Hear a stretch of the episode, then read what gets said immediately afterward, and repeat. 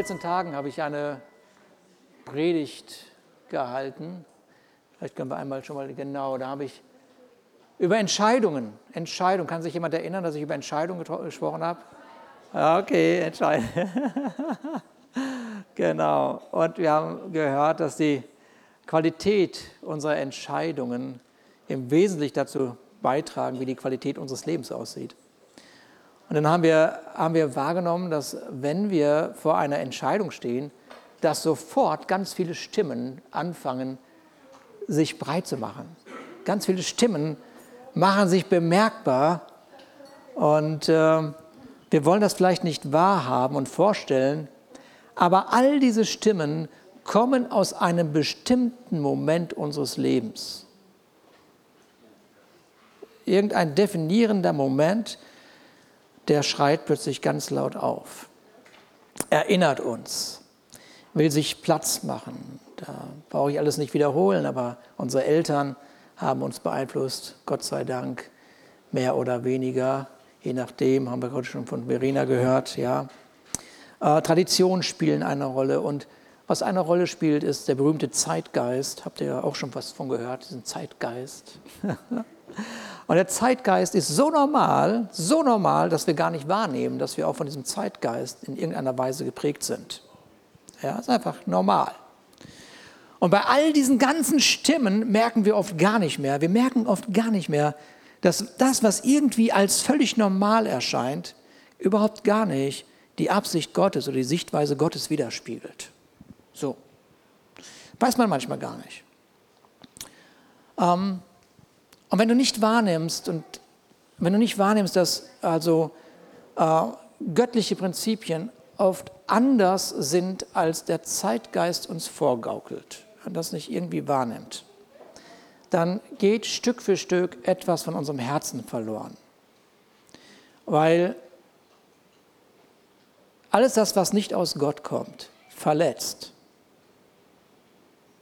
Das ist ein Statement gerade. Alles, was nicht aus Gott kommt, verletzt. Ja. Und es hinterlässt in deinem Leben Spuren, die Gott sich nicht so vorgestellt hat für dein Leben. Ähm, und vor zwei Wochen habe ich ähm, einen Filter vorgestellt und einige konnten, genau, besonders Verena konnte sich an diesen Kaffeefilter erinnern.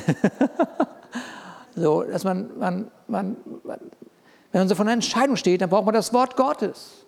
So als ein Filter, dass man zu einer guten Entscheidung kommt. Und das Wort Gottes, das ich, haben wir gelernt, ich suche nicht in der Bibel nach Verboten, ich suche nicht in der Bibel, was ich darf, was ich nicht darf, sondern ich suche nach Jesus Christus, der das Wort Gottes ist. Und demnach suche ich seine Prinzipien für mein Leben. Dann haben wir über Ratgeber kurz gehört. Ratgeber, wir sind Meister darin, Ratgeber erst dann zu suchen, wenn wir schon längst Entscheidungen getroffen haben. Und dann passen wir uns die Ratgeber unseren Entscheidungen an. Klug ist, wenn man vorher, bevor man eine Entscheidung trifft, sich Ratgeber sucht, die dem man die Freiheit lässt, dass sie einem das sagen, was wirklich die Wahrheit ist. Wir haben über, über Leiterschaft kurz gesprochen, die Gott in unser Leben gesetzt hat, die wichtig ist und die dir helfen kann, Entscheidungen zu treffen. Wir haben über Berufung gesprochen. Berufung, deine Entscheidung trifft sie, wird sie, wird sie dahin führen, dass du deiner Berufung beraubt wirst oder trifft, hilft deine Entscheidung, die du triffst, dass du in deiner Berufung leben kannst. Das Gebet, die hörende Stimme Gottes, ja, dieses prophetische Gebet, das heißt, Gott ist ohne Zeit. Er war in der Zukunft, er war in der Vergangenheit, er war oder ist, wie auch immer, keine Ahnung, drücke es irgendwie aus, aber Gott, Gott kann mit allem Wissen, was ist, zu dir kommen und dir sagen, was eine kluge Entscheidung wäre. So, das Gebet ist mehr als nur der Strohhalm in der Not. Ja, mit dem Gebet richtest du dein Leben Richtung Gott aus. Und dann haben wir über den Frieden gesprochen. Der Friede, der nicht irgendwie so ein Gefühlsfriede ist. Oh, ich fühle mich wohl. Man fühlt sich wohl, wenn man schlechte Entscheidungen trifft. Wusstest du das? Wahrscheinlich, ja. Man fühlt sich so im Moment wohl, weil man sich durchgesetzt hat. Aber das ist nicht der Friede, von dem wir gesprochen haben, den wir gehört haben. Es ist der übernatürliche Friede Gottes, der mir nicht geraubt wird, auch wenn ich eine Entscheidung gegen meine Gefühle treffe. So, also haben wir eine Menge gehört. Und jetzt gibt es, und ich, äh, es gibt es, äh, gibt es einen Bereich in unserem Leben, ähm, der wohl am meisten von dem Zeitgeist beeinflusst wird. So, und jetzt, äh, ich habe ja selber ganz erstaunt, als die Gedanken immer mehr und mehr in diese Richtung gegangen sind. Und äh, mal sehen, ich hoffe, dass ich alles schnell hier durchkriege bis 12 Uhr. Ähm, wir, also Menschen haben durch Medien und durch was auch immer über Jahre hinweg ein Bild von Mann und Frau und Familie geprägt. Ähm, und es fällt demnach zunehmend schwerer, äh, wirklich zunehmend schwerer, die Gedanken Gottes in diesem Bereich als etwas Kostbares und Bewahrendes wahrzunehmen oder zu erkennen. Ja? Und ist ihr, ich fange mal damit an, die Bibel ist immer zielorientiert. Immer zielorientiert. Immer zielorientiert. Immer ein Ziel. Ja? Es geht immer um ein Ziel. Und ob es sich da um dein persönliches Leben handelt, um Beziehungen, die du lebst oder um eine Ehe, die du eingegangen bist. Äh, und jeder weiß, dass wenn kein Ziel vorhanden ist, wenn einfach kein Ziel da ist, dann ist man natürlicherweise ziellos. Und ziellos sein bedeutet, du schwimmst mit dem Strom mit, wo auch immer er sich hinbewegt. Ganz einfach. Man folgt jeglicher Strömung. Und ähm, wenn ich jetzt über, tatsächlich über die Ehe spreche, wir haben einen Kindertag, was ist das Beste, was man seinen Kindern geben kann? Starke Eltern. Wenn ich heute über Ehe spreche, dann, äh, dann beschreibt die Bibel für die Ehe ein Ziel. Ein Ziel beschreibt sie für die Ehe. Und gleichzeitig gibt sie auch einen Weg. Sie beschreibt einen Weg, wie man dieses Ziel erreichen kann. So, und jetzt wird es ganz spannend.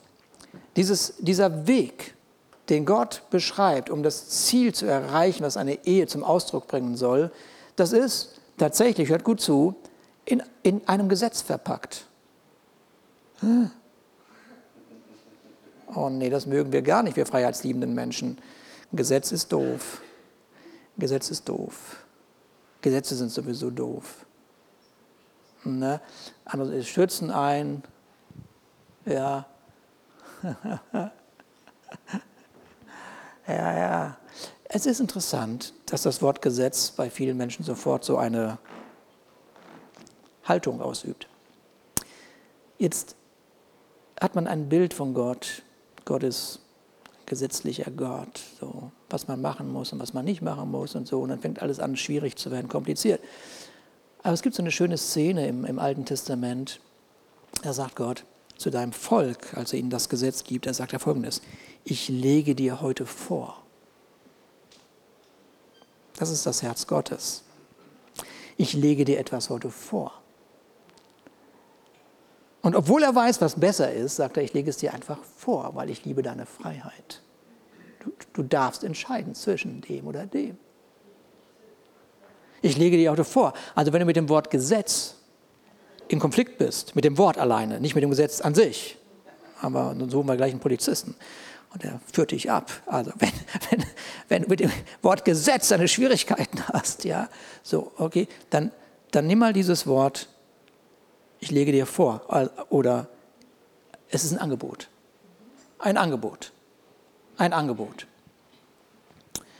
Ähm, niemand wird bei Gott gezwungen, seine Angebote für die Ehe oder für die Beziehung anzunehmen.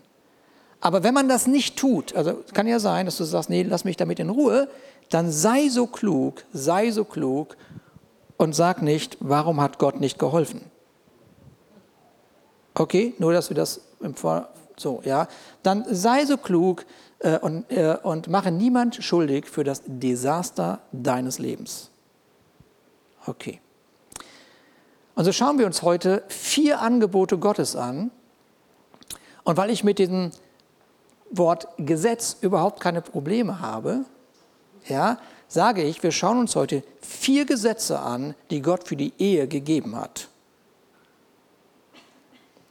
Das ähm, ja, wirst du feststellen, dass das völlig unkompliziert ist. Völlig unkompliziert. Es ist alles unkompliziert. Das Einzige, das Einzige, was alles kompliziert macht, ist Folgendes. Wir nehmen Gott nicht ernst. Das macht das ganze Leben kompliziert. Und die vier Gesetze, die finden wir natürlich in der Bibel. Und die Voraussetzung, die Voraussetzung ist folgendes. Ich vertraue der Aussage der Bibel und ich lasse mich von dem Geist Gottes leiten. Das ist die Voraussetzung. Und diese Bibelstelle oder diese Gesetze finden wir in einer Bibelstelle, die jeder, wirklich jeder schon mal gehört hat, wenn er nur, nur einmal, einmal einer Trauung beigewohnt hat. Er muss noch nicht mal sich selbst getraut haben, aber, aber vielleicht war er mal in einer Kirche und hat genau das gehört. Darum wird ein Mann seinen Vater und seine Mutter verlassen und seiner Frau anhangen und sie werden sein ein Fleisch. Und sie waren beide nackt, der Mensch und seine Frau, und schämten sich nicht. Jetzt fragst du dich, sag mal, wo sind denn da die Gesetze drin? Weil da sind die vier Gesetze drin. Wow. Jetzt ist das immer spannend. Verena hat gesagt, werdet wie die Kinder, wenn du als Eltern schon mal deinem, deinem Kind gesagt hast, darum. Was ist die Antwort? Warum? Warum? Dann kannst du sagen, ein Mann wird seinen Eltern verlassen und Mann und Frau in seiner Frau anhangen und, das, und du sagst, warum? Also, darum. Fertig, Thema durch. Nimm das so hin. Es ist aber so unbefriedigend in Wirklichkeit. Hat Gott gesagt. Fertig. ähm, also dieses Darum, das fordert heraus, warte mal, kommt ja, das ist ja jetzt irgendwie aus einem Zusammenhang. Mit anderen Worten, der Zusammenhang ist wichtig, warum dieser Vers mit darum startet oder diese Aussage. Und deshalb nochmal kurz der Überblick, den wir alle schon kennen, aber trotzdem einmal, um uns da hineinzuführen. Es fängt erstmal einfach damit an, dass Gott sich zunächst einmal durch Mann und Frau widerspiegeln möchte. Das ist, damit fängt alles an. Ich will mich durch Mann und Frau widerspiegeln. Und dann gibt es diese Szene, die so, so eine, in einer wunderbaren Bildersprache beschrieben wird, nämlich dass Gott nimmt dem Mann, der zunächst einmal alleine ist, er nimmt diesen Mann und nimmt etwas aus ihm heraus. Er nimmt etwas aus ihm heraus und kreiert daraus die Frau. Und dann sieht der Mann die Frau und was macht er? Er fühlt sich sofort hingezogen. Warum? Weil etwas von ihm in ihr ist. Und er nimmt wahr, trotz unserer immensen Unterschiedlichkeit, wenn ich mich mit ihr ergänzen würde, würde das Bild Gottes durch unser Leben zum Ausdruck gebracht werden. Das spürt er sofort. Darum verlässt er Papa und Mama.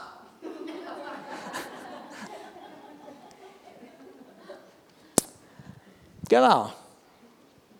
Darum, jetzt wissen wir, ach, darum, weil etwas in meiner Frau ist, was so wichtig ist für mein Leben. Das erste Gesetz, das sich in diesen Versen widerspiegelt, ist in den Worten tatsächlich zu finden. Dann wird ein Mann seinen Vater und seine Mutter verlassen. Von was spricht dieser Satz? Der spricht von einer Priorität. Ich muss richtige Prioritäten in meinem Leben setzen. Gott hat die Ehe ins Leben gerufen, um an ihr deutlich zu machen, übrigens, wie es mit der Beziehung zwischen ihm und uns aussieht. Hm. Und die geistliche Ordnung, die wir, die wir sofort sehen, ist folgendes. An allererster Stelle steht Gott und dann folgt deine Ehe und dann folgen die Kinder und dann folgt die Arbeit. Und ich gehe da gleich noch mal ein bisschen ins Detail ein, weil auch hier oft unbewusst ein Fehler gemacht wird in unseren christlichen frommen Kreisen. Aber zunächst einmal das Erste und Wichtigste ist deine Beziehung zu Gott. Und pass auf, jetzt wenn, wenn, die Bibel das so sagt, also wenn du die Bibel liest so und dann und so, so, Gott kennenlernst, die Sache ist ja so, wenn wir fragen, wie ist Gott, dann, oh, Gott ist Liebe und Gott ist äh, Gnade und Gott ist Barmherzigkeit und Gott ist was alles. Ne? Und noch nie hat mir jemand gesagt, weißt du was, weißt du, wie Gott ist? Eifersüchtig. Hat mir noch niemand gesagt. Aber es ist so. Die Bibel sagt, Gott ist ein eifersüchtiger Gott. Normal. Die Ehe beschreibt, die Ehe beschreibst, ein Bild dafür, wie unsere Beziehung zu Gott aussehen kann. Wenn ich meine Prioritäten also nicht richtig setze, wer wird eifersüchtig? Ah. Nun, ist in der Eifersucht Gottes keine Sünde. Ja. Wenn er also wahrnimmt, wenn er also wahrnimmt, dass du dein Hobby und wen auch immer, deine Arbeit, deine Karriere anbetest, dann stehst du vor einem eifersüchtigen Gott. Dann sagt er, hallo, So, so ist also Eifersucht eine logische Folge bei falschen Prioritäten. So in den christlichen Kreisen wird die Arbeit und der Dienst in der Gemeinde in der Priorität oft gleichgestellt. Seid ihr da? Wird oft gleichgestellt. Okay, Gott, Ehe, Kinder, Gemeinde, Arbeit. Hm. Das Problem an dieser Darstellung ist, dass man Gott und seine Gemeinde gar nicht trennen kann. Man kann Gott und seine Gemeinde nicht trennen. Das funktioniert nicht. Das, also, da stimmt also was nicht. Wer Gott liebt, liebt sein Haus. Also wenn in deiner Ehe die Gemeinde zur Konkurrenz geworden ist, stellt sich die Frage, ob du nicht in Wirklichkeit, ob nicht in Wirklichkeit Gott dein Konkurrent geworden ist. Das ist die eigentliche Frage. So in, in unserer Ehe stellen wir Gott an erster Stelle und überlegen dann gemeinsam, dann überlegen wir gemeinsam, wie wir uns in den Dienst, den Gott uns in seinem Reich machen lässt, in seiner Gnade. Wie wir, den, wie wir diesen Dienst, wie wir den Nächsten, unseren Ehepartner in diesem Dienst freisetzen können. Gott an erster Stelle. Wie kannst Gott nicht von Gemeinde trennen? Wenn du also neidisch bist, dass dein Mann oder deine Frau schon wieder in der Gemeinde ist, okay, dann überleg einmal ganz kurz, oh, warte mal, warte mal, haben wir uns unterhalten darüber, dass wir uns beide freizusetzen haben für den Dienst, den, zu dem Gott uns berufen hat? Weil irgendwie haben wir doch mal gelernt, dass in Gott die ganze Fülle ist. Also können wir, können wir da nicht den Fehler machen und zu sagen, okay, wir trennen mal kurz Gott und die Gemeinde. Also Gott hat die Priorität eins. Ich könnte stundenlang darüber reden, aber dann kommt tatsächlich mein Ehepartner. Und wenn die Ehe beginnt, muss man die Prioritäten verschieben bezüglich der Familie, aus der du kommst. Dein Ehepartner ist nun an der ersten Stelle und nicht deine Eltern. Hm. Und bei einer Studie wurde die Frage gestellt, also wann sind eigentlich die Ehe, wann sind Ehepaare am zufriedensten? Und diese Studie hat gesagt, naja, am Anfang der Ehe. Ja, kann ich mir auch gut vorstellen irgendwie, dass man da am zufriedensten ist. Warum? Ja, weil man so sehr verliebt ist, dass es einem gar nicht in den Sinn kommt, die Prioritäten falsch zu setzen. So blöd kann man ja nicht sein. Kannst du, dann mach das gleich, wenn du das merkst, kurz vor deiner Ehe, und wenn die Einladungen schon raus sind, tschüss. Ja, das ist besser, glaub es mir. Es ist viel besser. Ähm, du investierst in die Ehe und du bist glücklich. Und wenn man nicht weiter investiert, sollte man sich nicht wundern, dass man anfängt, aus der Vergangenheit zu leben. Man lebt aus der Vergangenheit und dann wundert man, wieso, wieso nimmt eigentlich die Leidenschaft ab für meine Frau oder für meinen Mann? Naja, du lebst aus der Vergangenheit, gibt halt nichts Neues. Ähm, wenn man also in der Ehe nicht diese Priorität einräumt, ihr nicht die Priorität einräumt, muss man sich nicht wundern, wenn der Ehepartner einem ganz plötzlich gar nicht mehr das gibt und nicht mehr das ist, was man sich gedacht hat. Das gleiche Prinzip gibt es in der Beziehung zu Gott.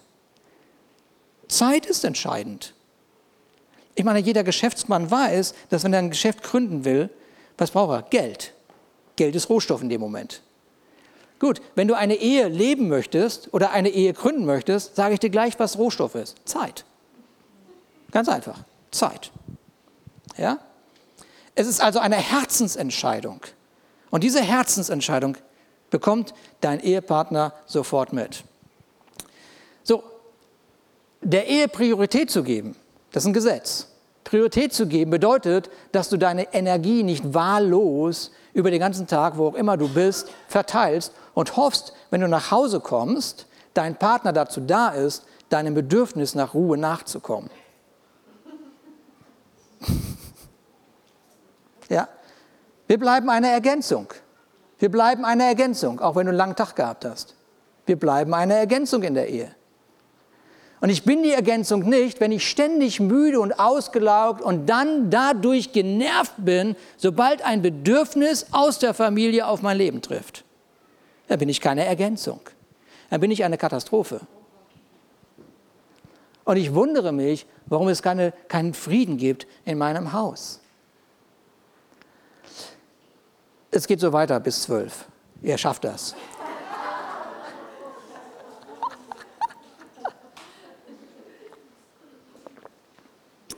Wenn du Kinder zu Hause hast, ist das super. Ich, es ist einfach der Hammer. Kinder sind der Hammer. aber dein Ehepartner bekommt immer noch Prio 1. Du kannst deinen Kindern nichts Besseres für ihr Leben geben, als deiner Ehe den richtigen Stellenwert zu geben. Und wenn dein Ehepartner Priorität 1 bekommt, möchtest du wissen, was passiert in 18 Jahren? Wenn der Ehepartner Priorität 1 bekommt, zieht in 18 Jahren hoffentlich dein Kind aus und nicht dein Partner. Okay.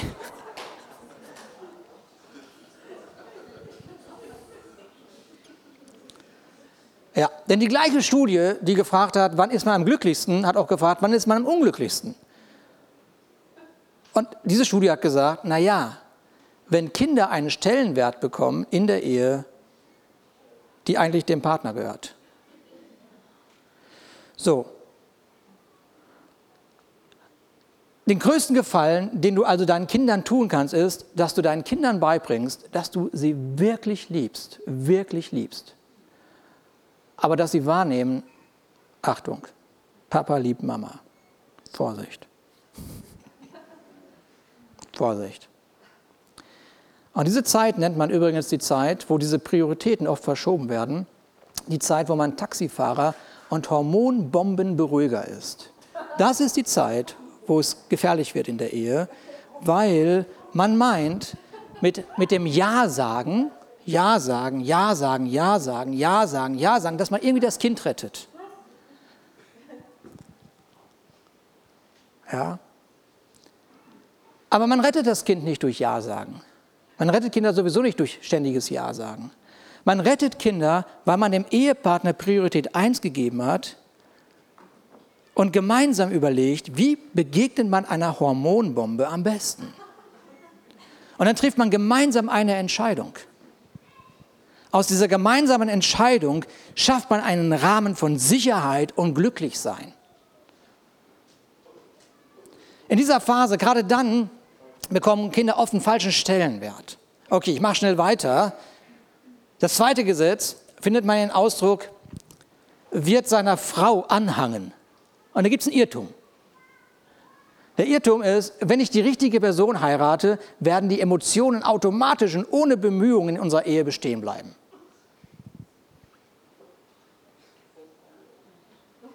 Vergiss es. Punkt. Nächster Punkt. Nein, ich gehe nur kurz darauf ein. Vergiss es einfach. Wisst ihr, hier, hier, es ist so, also für all diejenigen, die irgendwie so auf der Suche sind nach einem Partner, ja. Es gibt so diese, diese, diese Aussage, und ich verstehe die auch. Ich verstehe die auch. Dass man sagt, ich suche einen Seelenverwandten. Hat jemand das schon mal gehört? Ich suche so einen Seelenverwandten. So, eigentlich sagt man, ich suche den perfekten, absolut perfekten Menschen für mich. Und dann musst du dich nur selber angucken. Und da scheitert das Projekt schon. Es scheitert schon an die, allein da, gar nicht so sehr an den anderen, an diesen perfekten anderen. Es scheitert einfach, weil du bist nicht perfekt. Du willst das nicht hören, ich sage bis 12 Uhr. Aber es ist so. Ich gucke mich an und sage, okay, vergiss das mit dem Seelverwandten. Ein unperfekter Mann trifft einfach auf eine unperfekte Frau. Und sie kommen sich, Achtung, wenn das normal läuft, immer näher bis sie sich so nahe kommen, dass sie Dinge sehen, die, wo du nie dachtest, dass die in dir etwas auslösen, was ein Abgrund gleichkommt. Das ist so. Und du denkst, der andere ist schuld, aber der Abgrund war schon längst in dir. Der ist nur ausgelöst. Du bist ganz, ganz erstaunt, was plötzlich los ist, was der andere wieder bei dir macht. Nee, der andere hat gar nichts gemacht, der war nur so, wie er ist. Aber in dir ist da etwas. So, deswegen, was ist Seelenverwandtschaft überhaupt? Ja, ich will da gar nicht so viel drauf eingehen, aber Seelenverwandt sein, zu sein, bedeutet ein Paar zu sein, das sich sagt, warte mal, wir brauchen einfach mal Gottes Hilfe und wir wollen mit seinen Prinzipien übereinstimmen. Wir wollen zusammenbleiben und Schritt für Schritt über Jahre unsere Seelenverwandtschaft entwickeln. Das war jetzt tief, ich weiß. Kommt es an? Okay? Okay? Ich, ich, ich bin ein unperfekter Mann. Okay? Ich habe keine unperfekte Frau. Wir kommen uns immer näher. Ich bin vorsichtig, ich weiß gar nicht, ich bin ganz vorsichtig. So, ja. Aber weil wir sagen, wir brauchen Gottes Hilfe für uns und wir brauchen die Prinzipien Gottes, Schritt für Schritt werden wir Gott gemeinsam immer ähnlicher. Amen. Das nennt man Seelenverwandtschaft. Es ist ja sowieso nur Carmens Großzügigkeit, jetzt pass auf, Carmen, für Sie jetzt. Ist ja sowieso nur Carmens Großzügigkeit und ihre Bereitschaft zu vergeben, die unsere Ehe an diesen Punkt geführt hat, wo wir heute stehen.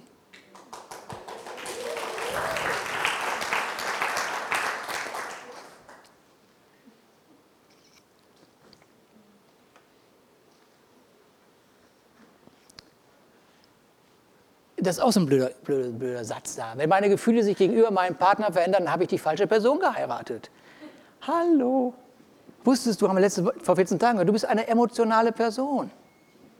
Das bist du. Okay, du bist eine emotionale Person.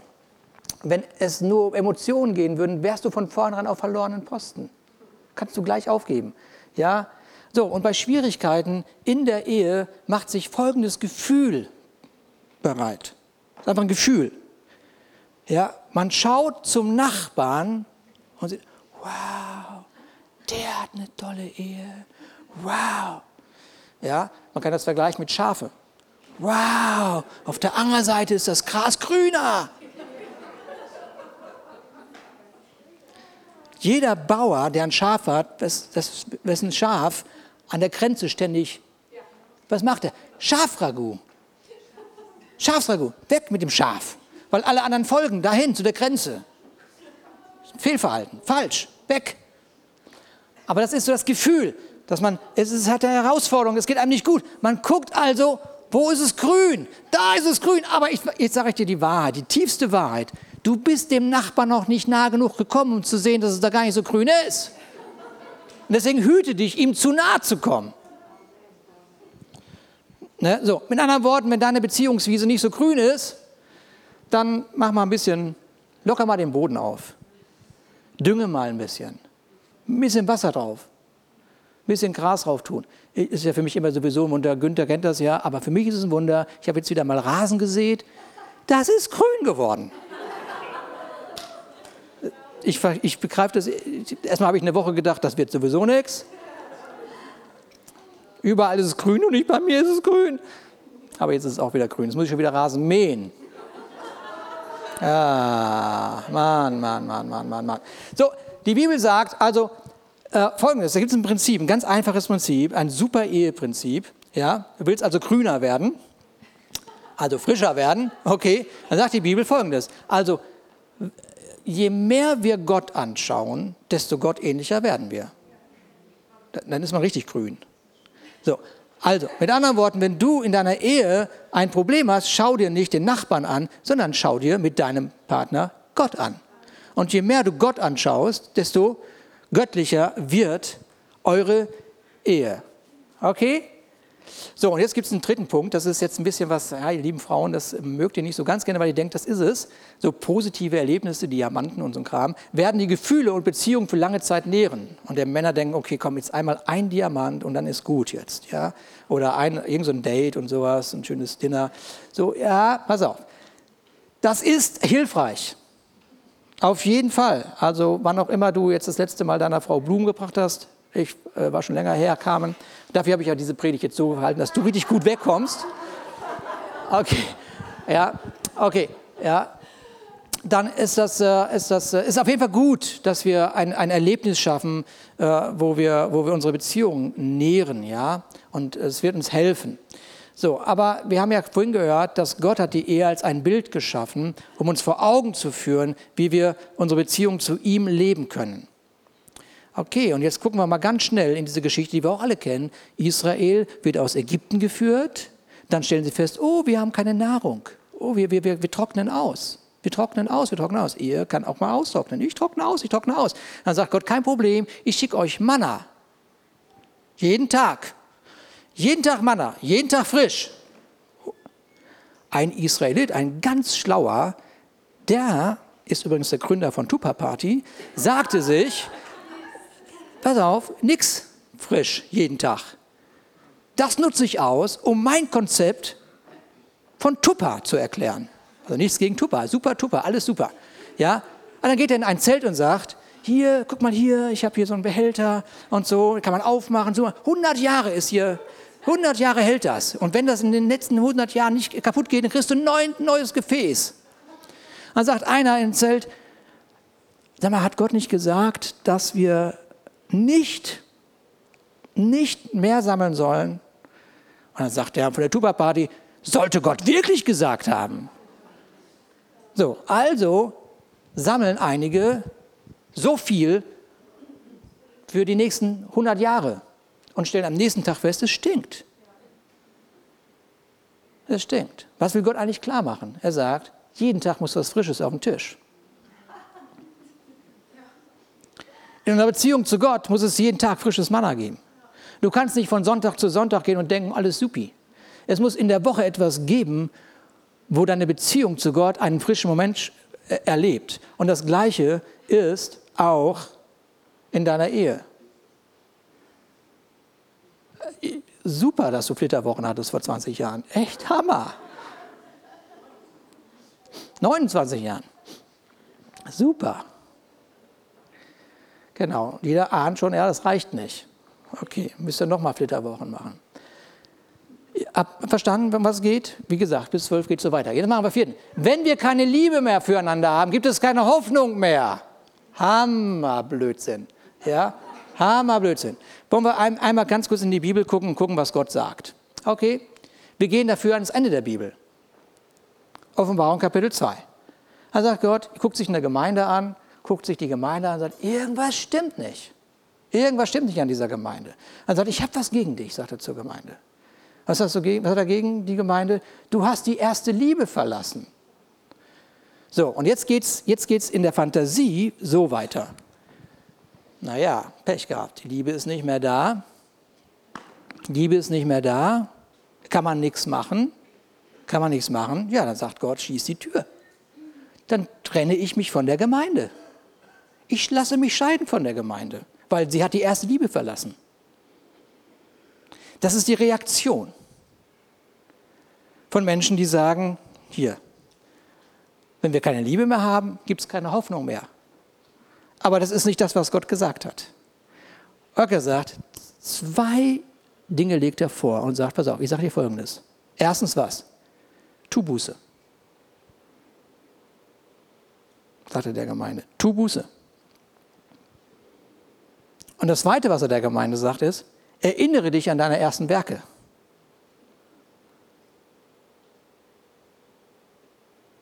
Okay. Wenn also deine Beziehung zu Gott gerade in so einem, so einem Glaubenskrisenmoment ist, so, keine Liebe für Gott, keine Liebe für Menschen, was sagt Gott nicht? Oh, keine Hoffnung mehr, ich hole dich gleich in den Himmel. Das sagt er nicht. Er sagt, nee, weißt du was, tu Buße. Und sag einfach, Gott, es tut mir leid, ich bin in so einem Moment, der wirklich mich austrocknet. Ich, ich weiß gar nicht, was ich machen soll. Aber ich bitte dich um Vergebung, weil das ist nicht dein Wesen. Tu Buße. Und dann erinnere dich an deine ersten Werke. Was hast du denn damals gemacht, als du Jesus Christus das erste Mal begegnet bist? Naja, ich weiß nicht, was du gemacht hast, aber ich weiß, was ich gemacht habe. Ich war Feuer und Flamme. Feuer und Flamme. Das heißt, ich habe alles mitgemacht, was, was man mitmachen konnte damals. Inklusive Bibel lesen, beten, Gottesdienstbesuch, was gab es noch? Alles Mögliche. Überall war ich da, weil ich diesen Gott liebe.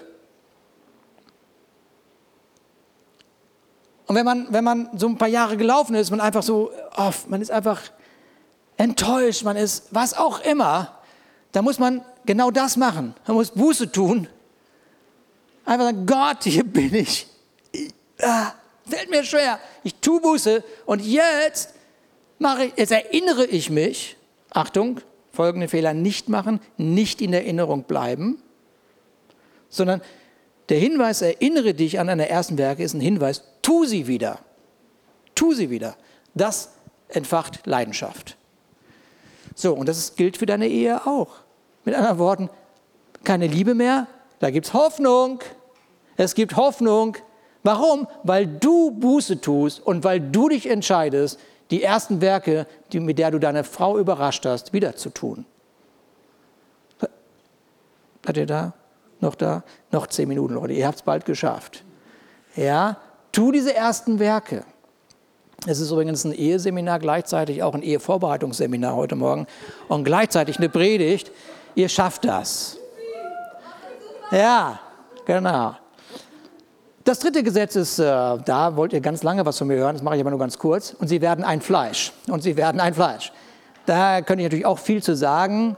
Auch bin ich, da bin ich auch ziemlich äh, schmerzbefreit, wenn es um Sexualität geht übrigens. Aber ich verschone uns heute Morgen. So, ähm, weil ich möchte nicht, dass ihr gleich nach Hause lauft, sondern dass wir erst in die Stadt gehen. Ja, also bin ich auch deutlich, wenn es darum geht. Aber lass uns kurz sagen, Einheit. Und sie werden ein Fleisch, ein Team, gemeinsame Entscheidung, ein Strang, an dem man zieht. Achtung, keine Geheimnisse. Keine Geheimnisse. Keine Geheimnisse. Keine Geheimnisse. Nur ein Geheimnis ist schon gefährlich.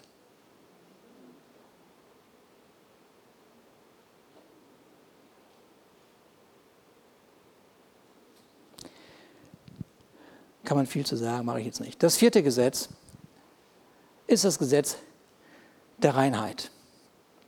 Und sie waren beide nackt, der Mensch und seine Frau, und schämten sich nicht. Gott hat die Ehe im Paradies kreiert.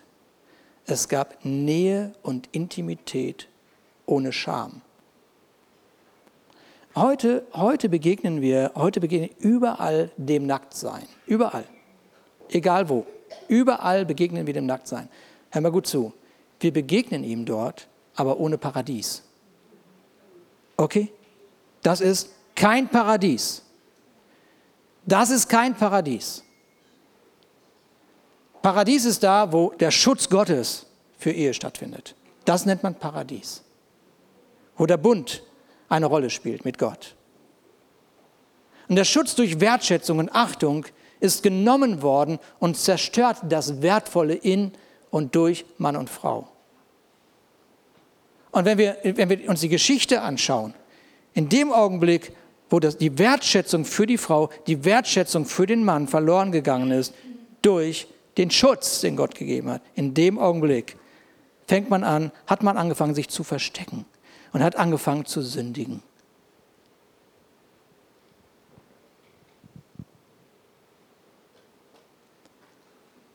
Mann und Frau verstecken sich, nachdem sie die Wertschätzung nicht mehr in ihrem Leben erlebt haben. Sie verstecken sich voreinander und vor Gott.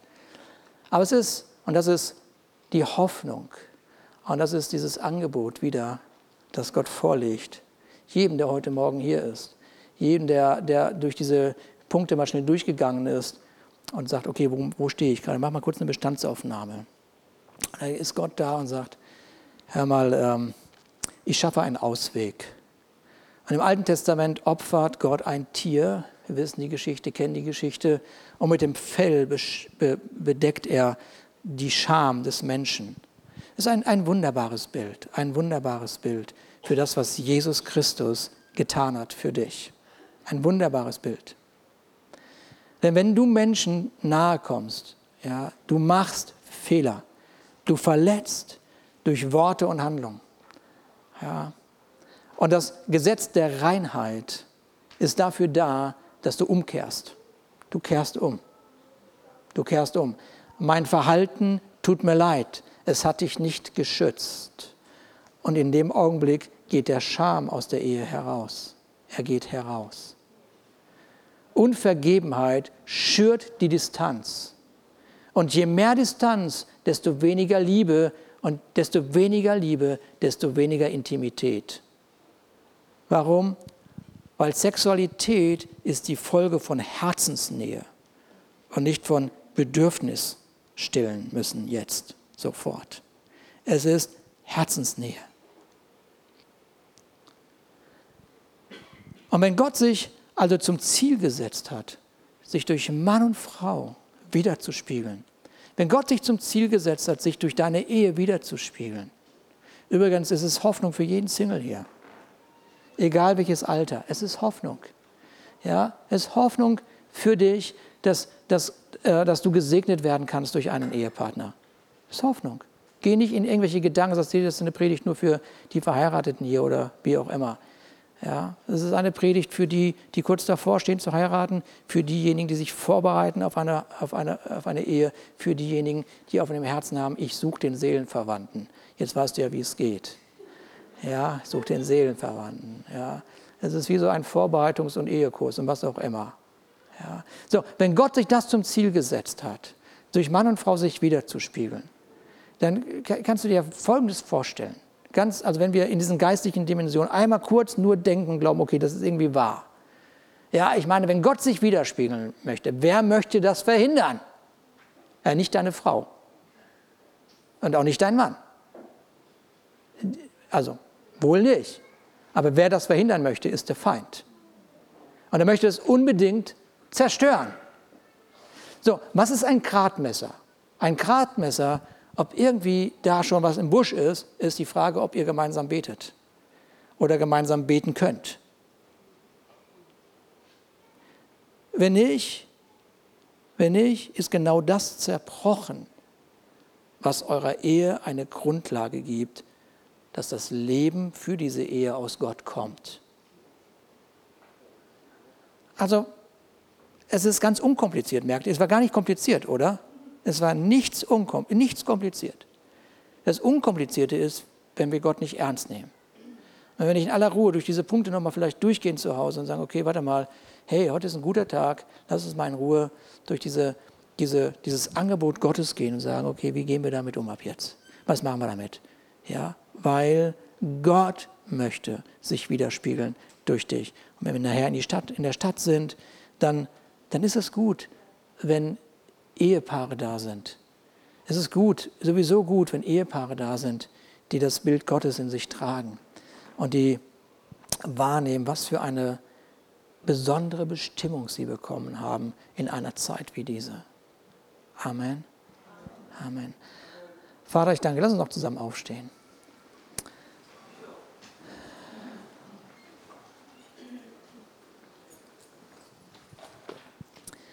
Vater, ich danke dir, dass in deinen Worten keine Verdammnis ist, deine, deine, deine, deinen Worten Heilung ist, Wiederherstellung, Liebe ist, Barmherzigkeit, Gnade und, und dass in deinem Wort ein Spiegel ist. Und wir schauen in diesen Spiegel, Vater, und, und, und nicht um diesen Spiegel schnell zuzumachen, weil wir uns, weil wir die ganzen Fehler sehen, sondern weil wir deine Herrlichkeit sehen.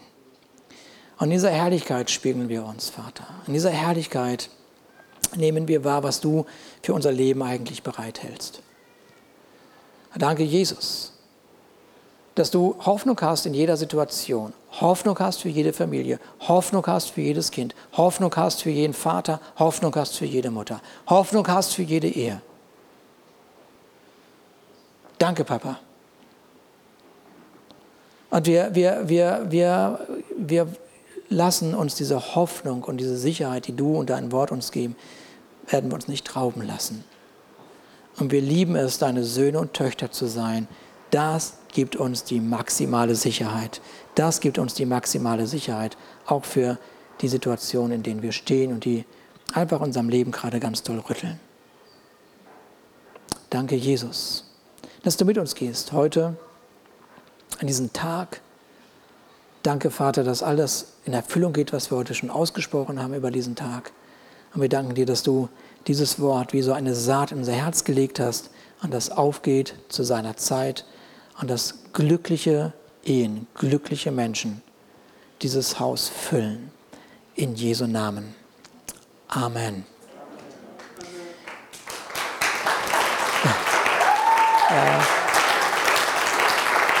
Ja, alle Ehre Gott.